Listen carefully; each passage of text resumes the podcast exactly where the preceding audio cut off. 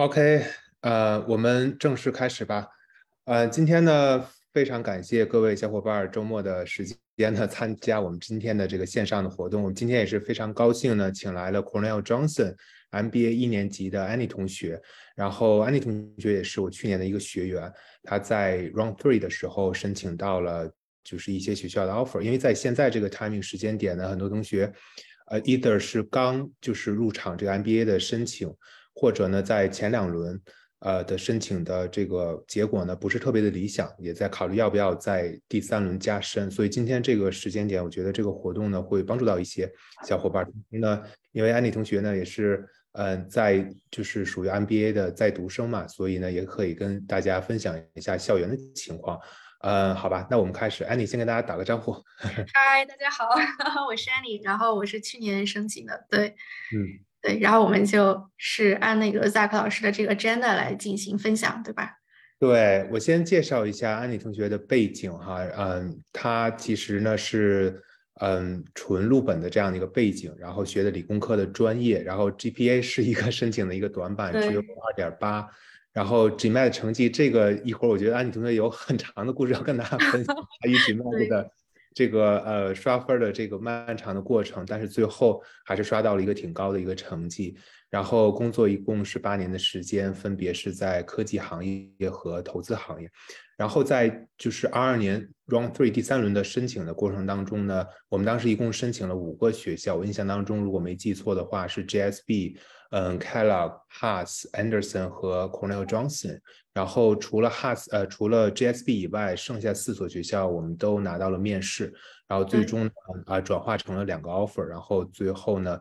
嗯，就是安内同学选择了加入 Cornell Johnson，然后同时也是获得了呃不少奖学金，呃是非常不容易的这样的一个 case。因为 Round Three 申请呢，呃其实整体的这个录取率是比前两轮要低很多，更何况呢还能够获取这个嗯奖学金。所以呢，今天我觉得让安妮跟大家来分享一下，对于我们 Round Three 有申请这个意向的同学呢，会有很大的帮助。首先，安妮就是接下来主要就是你来。呃，就是呃，访谈一下你哈。首先聊一聊你当时为什么要想读 MBA？对，呃，因为首先就是刚刚 Zack 老师也提到，我是。呃，在国内读的本科，然后因为当时这个本科的专业不是很喜欢，所以在毕业了以后就没有继续去读研，直接去工作了。然后在我工作八年的这个过程中，其实我是一直都是希望能够去呃有一个国外读书的这个求学的经历的。我觉得不论是你的这个呃学位也好，还是说这段经历对我来说，我觉得都是我人生就是必不可缺的一段儿。所以我一直都是在计划要去国外求学，但是因为我工作的这个过程中，因为也是。在这个 tech，在这个过去这个这几年的时间里，其实都是一个飞速发展的一个过程吧，所以就是工作的这个机会也非常难得，所以就导致一直拖了八年的时间。然后是在去年，呃，二二呃，应该是二一年了，对，然后疫情的时候，然后我觉得这个也是一个非常好的机会，就是说，不管是我的工作的这个阶段，还是我人生的阶段，我觉得就是我需要去重新再 renew 一下，然后再充充电。对，然后不管是说，嗯，就是未来在哪里工作，我觉得就是在这个阶段，我需要重新再去充实一下自己。对，所以其实对我来说，呃，不一定就说是要转换行业或者是什么的，对我来说更重要就是我自己的一个经历吧，对自己的一个体验。嗯，好的，好的。那接下来就是呃，重点跟大家来分享分享，因为我们就是。结束了整个申请的这个准备啊，然后服务的这个过程 也有一段时间了。我们利用这个机会也是可以一起来复盘一下去年这个第三轮的申请，其实就是大概在去年的这个时候，当时我们一起去摸爬滚打啊，然后去写文书啊，整个的这个 coaching 的过程，然后这个过程跟大家也分享一下，好吧？对，我觉得我的这个过程其实比较奇妙，因为我本身的这个整个申请的这个背景 package 有一个特别大的短板，就是我的 GPA 特别的低，所以我最开始的我一我就是我一直以为就是我可以上的就是这种新加坡呀，或者是欧洲的一些商学院，这个是我一直以来的一个打算，然后也跟他们那边的这个 AO 有过 coffee chat，就他们就说哦，你可能这麦考个六百七、六百八什么的，你就可以上，然后。都很欢迎，所以我一直就是就比较佛系的去申请，然后但是一直在关注这方面的信息，然后在也是大概去年，呃，应该是二一年七月份、八月份的时候，在这个小红书上刷到了这个 Zack 老师的这个文章，因为因为我一直在关注这方面的信息，然后觉得这个 Zack 老师他提了很多这个观点啊，包括申请的过程的这些准备都非常的有帮助，所以当时我们就约了一次这个，呃，就是咨询吧，算是。对，然后当时 Zack 老师听完我的背景说啊，你完全可以去试一试美国这个最 top 的这些 MBA。然后也是，其实我觉得就是因为有就是有专业的人给我的这个信心，所以我才就是说决定哦，我要去冲一下这个美国的这个 MBA。对，但当时那个时间其实已经就是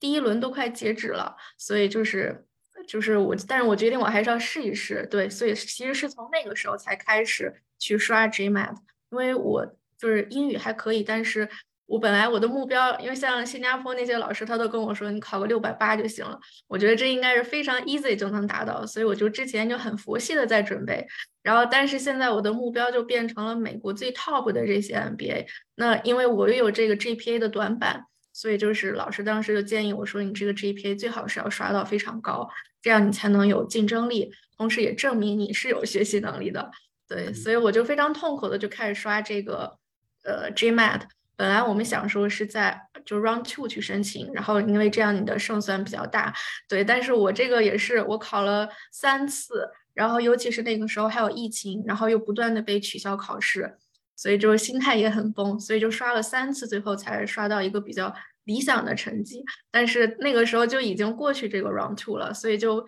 被迫就面临选择，就是说我要去申请 round three，还是说来年的这个再重新从 round one 开始。但当时我就坚持了一个信念，就是说，因为那个时候国内也是疫情，所以我希望加上我的年龄，我觉得我不想再多等一年，所以我就决定就是冒这个险，在这个 round three 去申请。对，这个是其实挺挺挺纠结的，就是最后做这个选择，因为我觉得可能就是包括 Zack 老师也建议，你可能第二年去 round one 去申请的话，可能会能申请到更好的学校，有更多的机会。对，但是。就因为我是比较坚持，我希望能够提前一年去读。对，对对，没错。然后其实当时我印象当中，呃，你在某几个月的时候工作也是非常非常忙。对，是的，是的。对，那个时候我又有了新的。首先有个小的那个 promotion，然后又加上工作中有了新的这个任务，所以就是边工作，然后边去准备这个 GMAT，然后还要准备申请的材料。所以在申请的这一块的话，其实就完全就是 Uni 在帮我在做，因为我我就完全没有精力再去自己去 research 或者是做什么。对，嗯嗯。提到这一块的话，就是能不能具体再回忆回忆，就是我们当时在合作的时候，在不同的这个 components，我们我们就是当时我还记得，我印象非常深的就是，嗯，最初在跟你反复磨合 JSB，就是那篇超标注的 What Matters Most to Know Why 那篇文书，然后就是我们就是你打了好多电话，然后把把你的前世今生都挖了很多的素材，然后我们 back and forth 就是。其实那个那个就是 storyline，包括整体的这个呃故事线，包括那种 style 写法，都其实讨论了很多。然后也有一些很大胆的创新那种写法。然后呢，其实我觉得呃那个是给我印象，现在都是非常非常深刻的。然后嗯，包括我觉得还是你来主要分享分享吧，因为一会儿我也会总结一下。因为今天呢，有就是几位小伙伴刻意给我留言，就是说 Round Three 想多就是想知道一下额外的这个申请的注意事项和 Tips，所以我也最后会 wrap up 一下，给大家嘱咐一些在 Round Three 申请的一些 Tips。那就是 Annie 能不能先简单的聊一聊当时我们合作这个过程？对，我觉得最重要，首先就是选学校，因为呃也是因为 Round Three 的话，你面临的问题就是说你可能会。呃，不那么的成功，所以就是在选学校上，到底是选你最 dream school 的，还是说，呃，你选一些你就是如果能给你 offer，你也愿意去上的学，就是你也愿意去的这个学校。然后，所以呃，我觉得第一个就是我们当时确定了那几所是。就这五所是我确定每一个他给我 offer 我都一定会去。第二个就是我们没有，其实没有申请太多，因为我有朋友他有申请十几个学校，对，但我其实我觉得申请五所其实刚刚好。这样的话，如果我这一年没有 offer 的话，那剩下我还是可以在 round one 去申请其他的。呃，因为呃，就是因为很多人可能他有这个。就是这个，他有这个信息，就是知道，如果你在半年以后你去重新再去申请的话，其实你没有太多新的故事可讲，所以就是一个 re applicant 其实不是很有优势。对，所以在选校这方面，我们其实当时就已经就已经磨合了很久。呃，包括我记得当时其实我没有想选康康奈尔，因为我对康奈尔的这个 MBA 认知就是不是很多。我我我知道比较有名的有 Haas 有 Anderson。呃，就是在西海岸这些学校，但是康奈尔的话，因为我其实是想做 tech 的，那当时也是就是 Zack 老师说，就是其实康奈尔他在 tech、CS 领域都很强，呃，虽然我以前不知道，就现在知道他 engineering、CS 都很棒，然后包括像康奈尔，他有这个 tech campus 是在纽约的，那既解决了他 tech，我就是大家以为他不强的这个。缺呃短板，另外一个就是说，它是在纽约的这个校区，其实地理位置也更好，所以当时我才会愿意就是去选康奈尔，否则的话，我觉得 就当时其实完全不在我的考虑范围之内。对，这个第一个是选校，第二个就是说去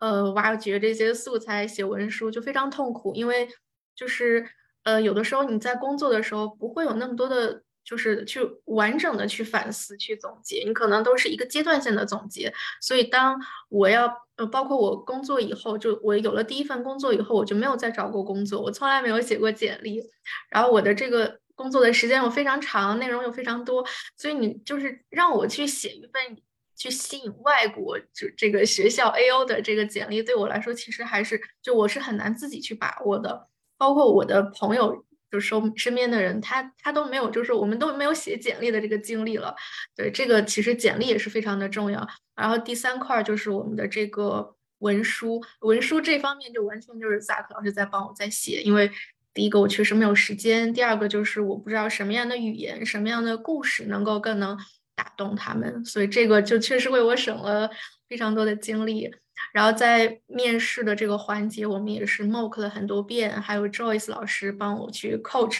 就当时他说的很多点，到现在我们就是如果有一些面试的这个呃过程的话，其实我觉得都非常的有帮助。对，所以我觉得就是在这四个环节上，就是就怎么说呢？而且就是就不只是这个功能性上的去帮我完成这个申请，更多是一种心理的陪伴吧。因为就是你在这个申请的过程中很焦灼，有一个人他能随时去听你的问题，然后给你去更重要的就是以一个过来人的经验去帮你去分析、去思考。我觉得这个是很多这个就其他的机构可能会做不到的，就是这种非常好的陪伴感，就高质量的陪伴。嗯，尤其我觉得是在 Round Three 的申请，因为嗯，它非常非常难嘛，因为就是从一届班级来说呢。那呃，除了个别的学校只有两轮，那绝大部分学校都是三轮，或者有个别学校还有四轮。那拿三轮这样的一个呃标准的，就是 round 分配来说的，那第一轮可能他招差不多百分之四十五以上的人，第二轮也是百分之四十五以上的人，那第三轮其实只剩下。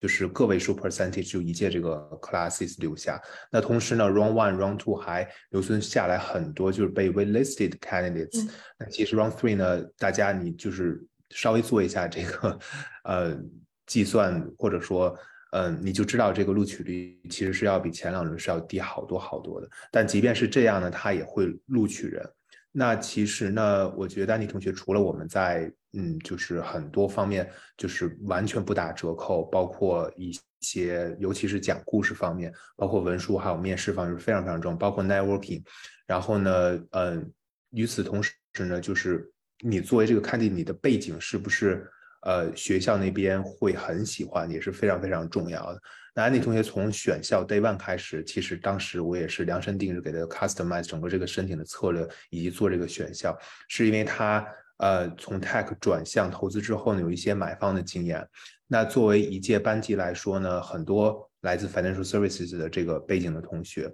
那大部分同学都是卖方，嗯，所以所谓的卖方就是这些呃，就是呃。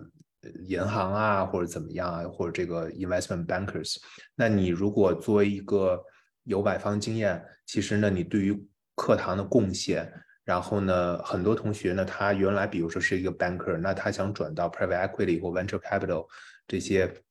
呃，sell 就是 buy side。那其实呢，你作为有这样一个行业经验的人，其实是可以给课堂带来很多的这个贡献的。所以呢，这个刚才提到文书嘛，那可能就说的比较细，因为我们申请的这几所学校当中，呃，其实有几所学校这个文书的题目就是。呃，How do you want to contribute back to our community？类似的这样，或者说在面试的时候也会问嘛。那我都是手把手的告诉你，你一定要主打你这一点，利用你这方面的一个优势，那去弥补就是 GPA 的不足啊，或者说其他的一些就是申请为什么那么晚怎样。然后呢，呃，Round Three 就是我想快速的去 wrap up 一下整个大家在如果你决定申请第三轮的时候，然后需要注意的一些点。刚才我看到这个呃。这个聊天框里面有个同学留言，如果今天在座的这个小伙伴们，你们有任何的这个问题可以留言，我们最后可能有五到十分钟的时间呢，给大家快速的答个疑。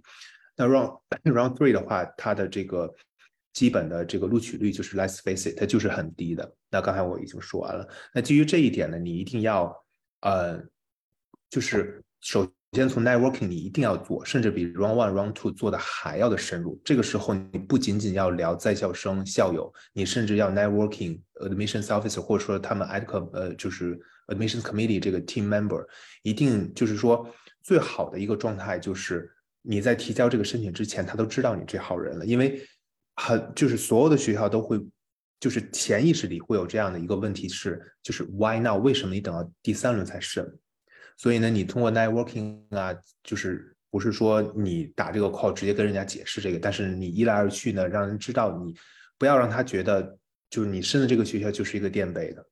那你是因为 round one round two。然后拿了呃，比如说你申了好多好多学校，拿了一把的巨信，没有任何一个 offer，等到 round three 才想起来这个学校，学校都是不喜欢这样 candidates，所以呢，呃，要有一个合理的解释，networking 是非常非常重要的。同时呢，你的这个整个申请的故事一定要讲的非常非常的 compelling，这也是很重要。那 round three 呢，还有一个 hard 就是 fact 或者说一个现实，就是你如果你如果是非常 overrepresented 一个呃。Profile 其实是很难的，比如说呃四大做审计的，呃这样的一个背景，因为 round one round two 这个学校其实已经录了大量类似背景的同学，那 round three 呢，就是刚才我呃忘记说的，就是因为他招的基本上就是个位数 percentage 一届的这个班级的同学，那在这个环节，他们内部有一个 terminology 叫就是 class shaping down，就是他要。就是怎么说呢？因为大家都知道做这 MBA 的申请 diversity，或者这个学校你们平时参加一些 information session 的时候也都知道，经常提这个 diversity 这个词。那其实呢，round three 其实它就是很好的，包括去去 play around 这些 waitlisted 同学，然后他就是如何把这些班级的这个背景啊，就是呃排兵布阵，或者说呃把不同就是 diverse 的这个背景的同学。都最后 form 出来，就是这个叫一个 shaping down 的过程。所以你如果是一个呃有着 unique background，比如说有一些申请人他是运动员啊，或者说一些嗯就是非常非常有有意思的这样的一个背景，那其实你在 round three 申也是不见得没有希望的。所以呢，这里面就就涉及到一个你要看一看你自己的这个 profile 是呃，如果说你是一个 overrepresented 这样的一个。呃，申请池子的一员，你被不得已不是说一定要，就是说，呃，今年秋天就是二三年开学一定要来美国读书，那我还是建议你呢，就是再等一等 round one。那如果说你有各方面的原因，就一定要出来啊，或者怎么样，那你 round three 当然也是可以申请的。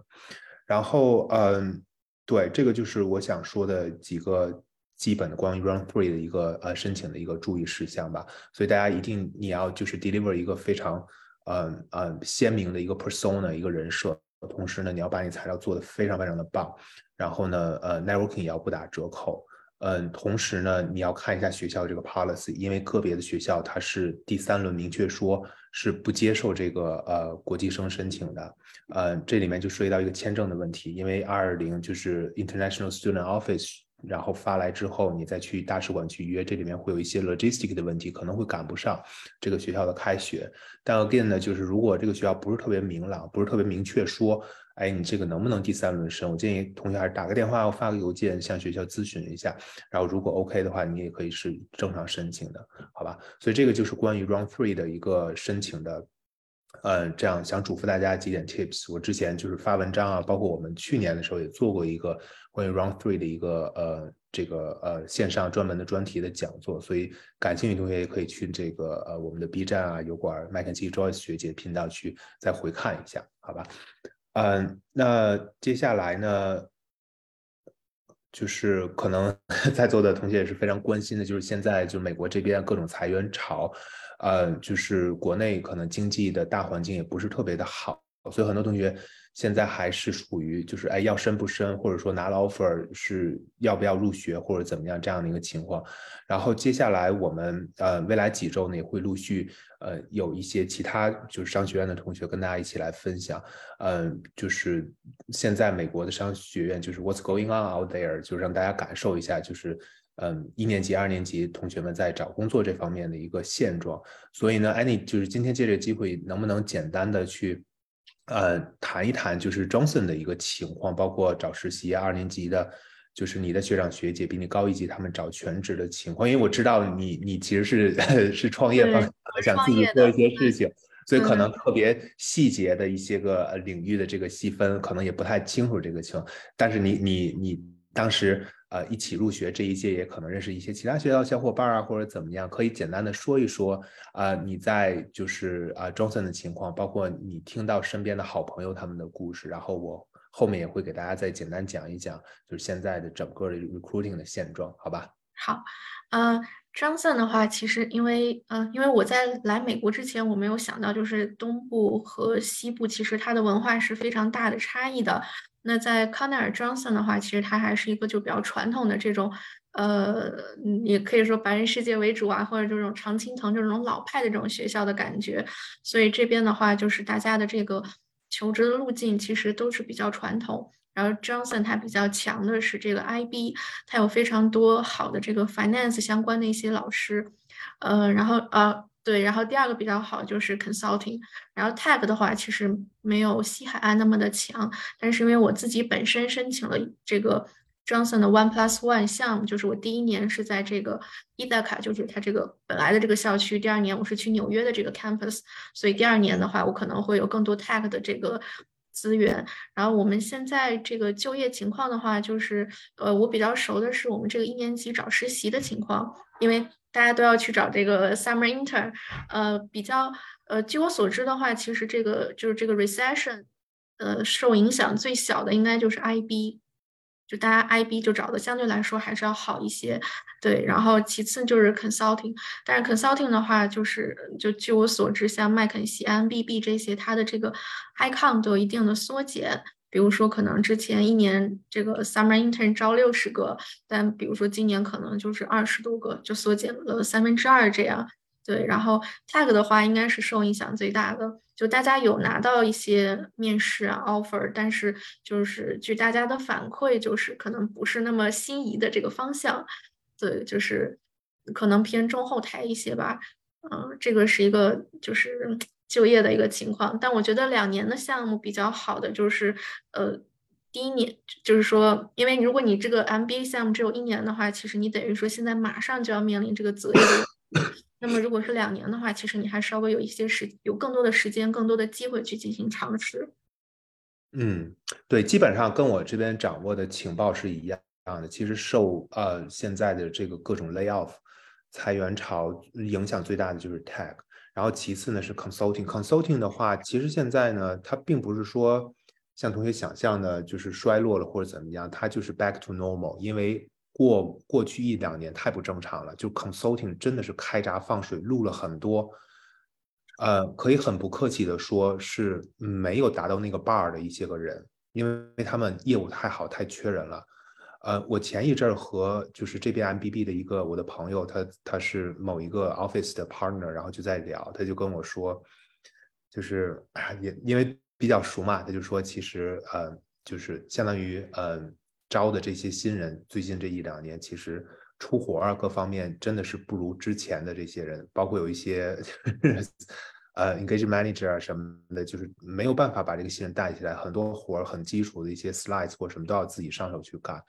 嗯，再加上就是因为就是这两年也是你如果看过去这十几年、二十年，它整个这个 MBB 就是 consulting industry 这个 salary 涨幅，过去这两年涨幅是最大的，就是从一开始可能就是嗯，大概一八一九年那个时候，可能 base 差不多十五万多，然后涨到了十七万五，然后今年又涨到十九万多，甚至有的就蹦蹦到二十万的 base，所以呢，呃，它本身就是不是特别 sustainable，所以现在它是 back to normal，然后今年这个 bar 又又又 raise 起来，然后呢回到了正常的这样一个状态。其实 tech 也是这样，并不是说 tech 它现在是真的像，呃，那个次贷危机，就是嗯，大概十五年前，一八年次贷危机怎么样，就是行业性的这样的一个，呃，真正的一个 crisis，它只不过是呃 over hiring 这样的一个局面呢，其实是呃直接就嗯不见了，就是也是有点恢复正常，因为其实呢，疫情导致了很多的 tech company 它过于乐观。预估自己的 business 未来的发展的一个趋势，那他把趋势呃乐观的预估的更好，业务发展前景更好，那他在做 h a c k o n 的时候肯定要呃疯狂的招人，因为人才是非常非常重要的。所以你像过去呃一年半、两年、三年前吧，就是这边像湾区这边就就是经常大家在谈就是 talent war，就是一个就是大家互相抢人，那个时候呃。应该是两年前吧，就是呃，Facebook 就是改名 Meta，然后引入这个 Metaverse 这个概念之后，那其实他们都是整组整组的从微软啊，然后 Amazon 啊去去挖墙脚，然后呢去去各方面的抢人才。然后特别有意思的是，去年那个申请季就是呃安妮这一届，其实很多那个时候就各方面 layoff 还 tech 行业还不是特别的多，所以那个时候就我好几个。呃，学员他们是在这边工作的，就是美国工作的。然后一说读书要离职，然后那个公司就直接给他开出更高的薪水，就挽留他说：“我们现在特别特别的缺人，千万不要走，你不要读书。然后呢，我给你就是涨几万美金的薪水或怎么样。”其实，就是太就是这个 job market 在那个时间点就是太火热了，就是 over hiring，所以现在也是恢复了正常一个情况。然后 IB 也是跟我掌握的其他学校的情况都是一样，它其实受影响是最少的，呃，但跟二一年，因为二一年 deals 非常非常的火爆，所以那一年在年终分红的时候，比如说这些 investment banking，然后他们就是 VP 啊，senior VP 可能。就最后那个 bonus 都拿几十万，然后包括底下有 social manager，大家就收入都很好。但是二二年整个 deals 就非常不好，然后包括有一些四大做 M&A 的，呃，做这种就是 deals advisory，其实包括我辅导了很多的学员嘛，其实都是知道现在这个行业这样的一个情况。那其实呢，就就是这个业务就不如二一年好，但呢，它就是铁打的 bank 呃 banking 流水的兵嘛，它还是需要。呃，补充新鲜的血液，所以它受影响也是比较小。那其他的那些就是 LDP 的项目，就是所谓的这个呃呃，就是管培的项目，就是 Leadership Rotational Program，就还好。包括有一些其他的职能的岗位啊，Marketing 啊，Operations、Corporate Finance，其实这些正常的还在招。所以我觉得，嗯，就是大家也不用特别的担心，就是现在真的是不是像媒体渲染的这样，就是一个呃。呃，什么 bloodbath 或者这种，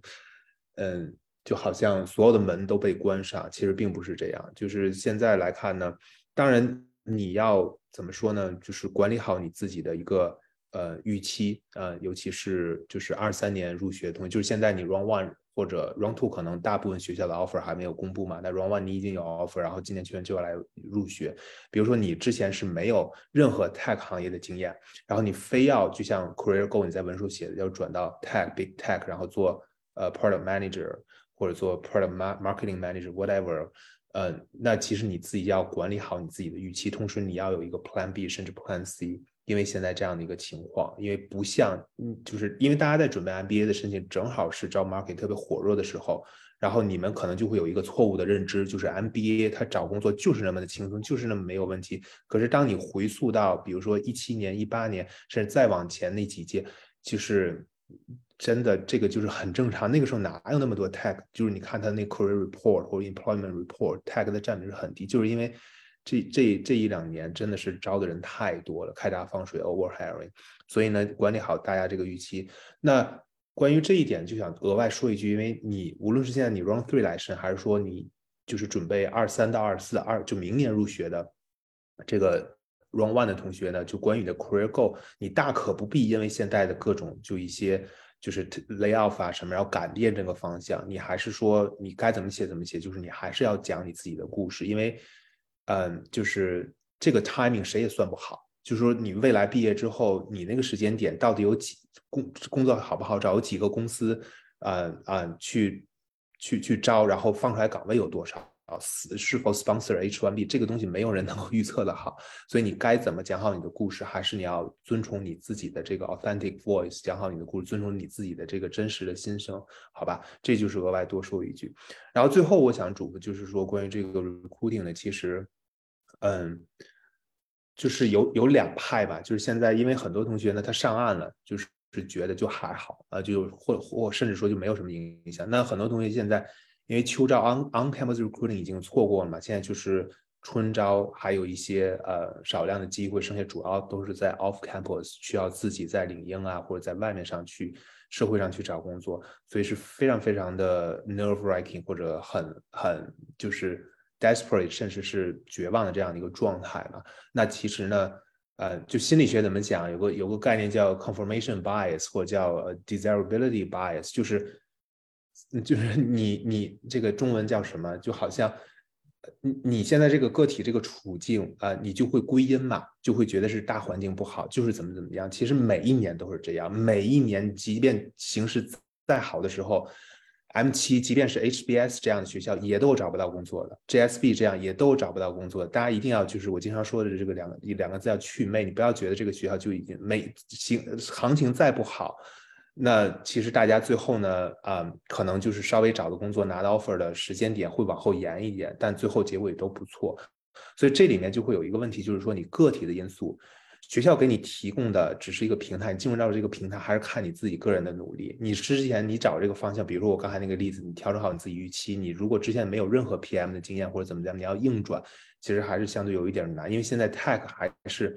因为之前 over hiring 的时候，它其实可以说其实。不怎么看，但是如果说他现在 high count 只有原来是五个，现在变成了两个，那他可能在录取的时候，对吧？就 case by case 看一看，可能他就想招一个上手能干活的或者怎么样。所以呢，again 就是我刚才想说的，就是你个体这个差异，其实呃个人的努力程度是要远远大于这个宏观环境对于你们这样的一个影响，因为现在这个环境真的就是你没有，就是零八年、零九年。那两年找工作惨啊，然后这个每一年的情况都不一样。其实呢，呃，呃，但是呢，换句话说，那个年代 MBA 毕业之后呢，就是国际生又没有那么多啊。那个年代 H1B 都不用抽签的，每年那个额度都用不完，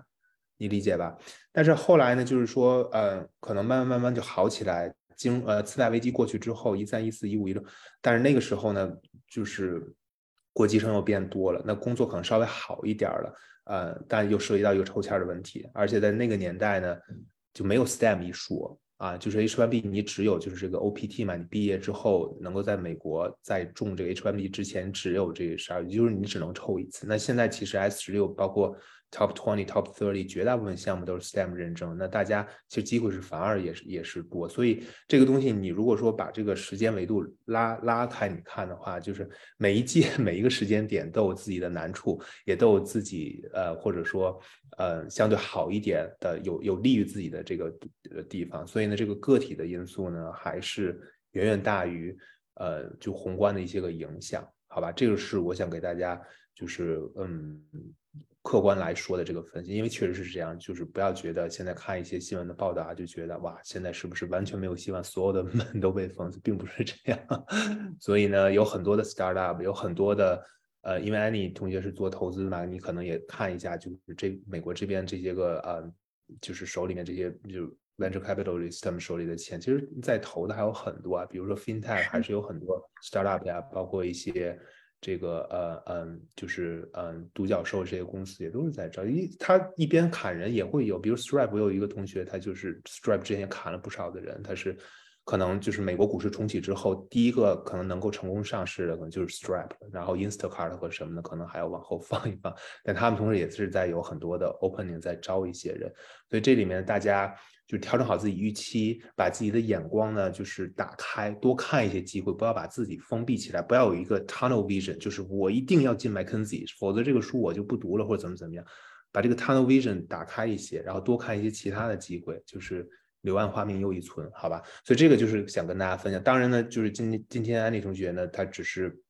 代表他的这样的一个呃背景啊、行业以及 Johnson，然后我们下周呢会请这个 Ross 的一个同学，然后他也是一年级，他是成功就挺不容易的一个男生，然后之前没有任何咨询的背景，拿到了 McKinsey 的这个在美国的这个呃 summer internship，然后到时候呢呃也会跟大家来呃再继续我们这个话题聊一聊，就是现在到底这个 recruiting 的这个情况是怎么样。好，最后这一点时间，你就是。因为嗯，我们申请季已经结束，然后你现在已经就读，然后今天有很多嗯，就是你的这个学弟学妹，就接下来可能要继续呃拼命努力的去做这个申请，有没有要嘱咐大家的，或者说你的一些额外的经验分享给大家？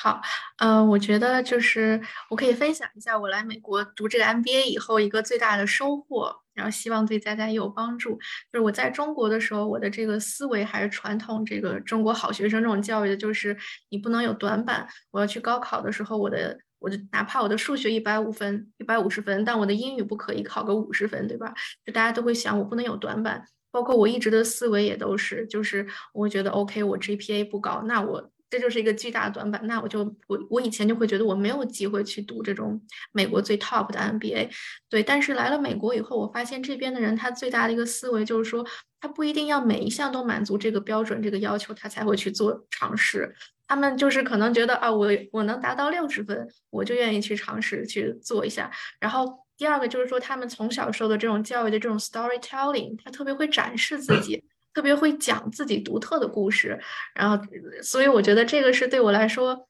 就是一个最大的收获，就是如何去讲好你的故事，而不是去盯着你的这个不能改变的这个缺点或者说短板去看。那如何去展示你的长板？我相信就是大家，呃，如果你的目标非常明确，我就一定要来这个读这个 MBA，然后同时用对方式方法，那我相信每个人都会成功的。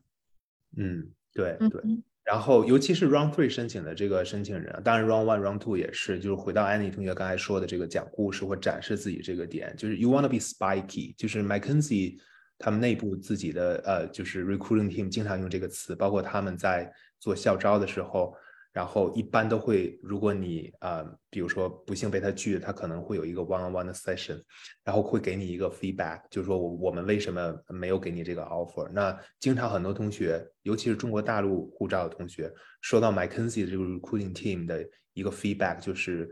呃，就是 you want to be spiky，就是 spike 是那个刺嘛，spiky 就是你你一定要有一个刺，就是我说的这个你的这个人设你还是要 stand out 出来，而不是说我四平八稳的，好像都不错，但好像也没有一个点能够就是非常的 spiky 扎到这个 recruiter 这个呃这个心里面。所以呢，在申请这个过程当中也是，所以在 round three 你如果想申请的话，你一定要把自己的故事讲的比 round one round two 还要更加的 enticing，这是。吸引人是非常非常重要的，否则的话，嗯，真的不太好 stand out 出来，好吧？这个是就是最后，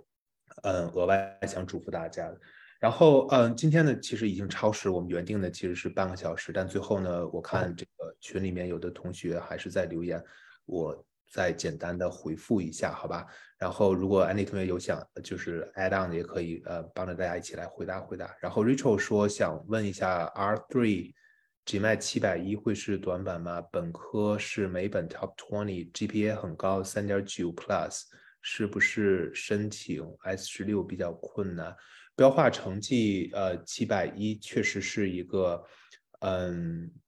嗯。挺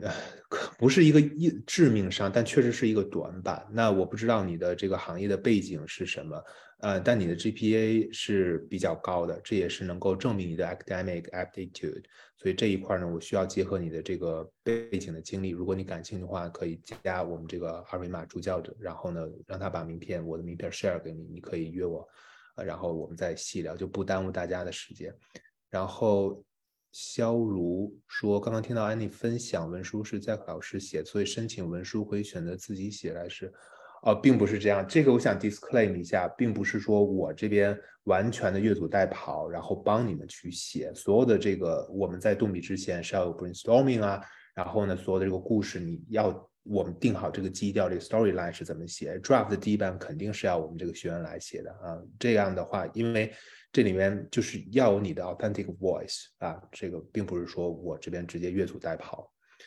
嗯，C C 说，请问狂料 R Three 国际生命概率会不会低到呃没有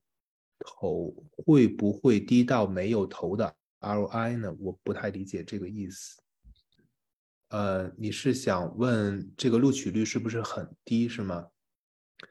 嗯，会，就像我一开始说的，会比 Round One、Round Two 录取率是要低，但它也会录人的。嗯，但是呢，Again，就是呃，安迪同学，我记得你可以说一说，好像你们这一届中中国大陆护照同学就十个左右，是吧？好像是了，对吧？对中国护照的同学大概就十位吧，然后 Round Three 就我一个。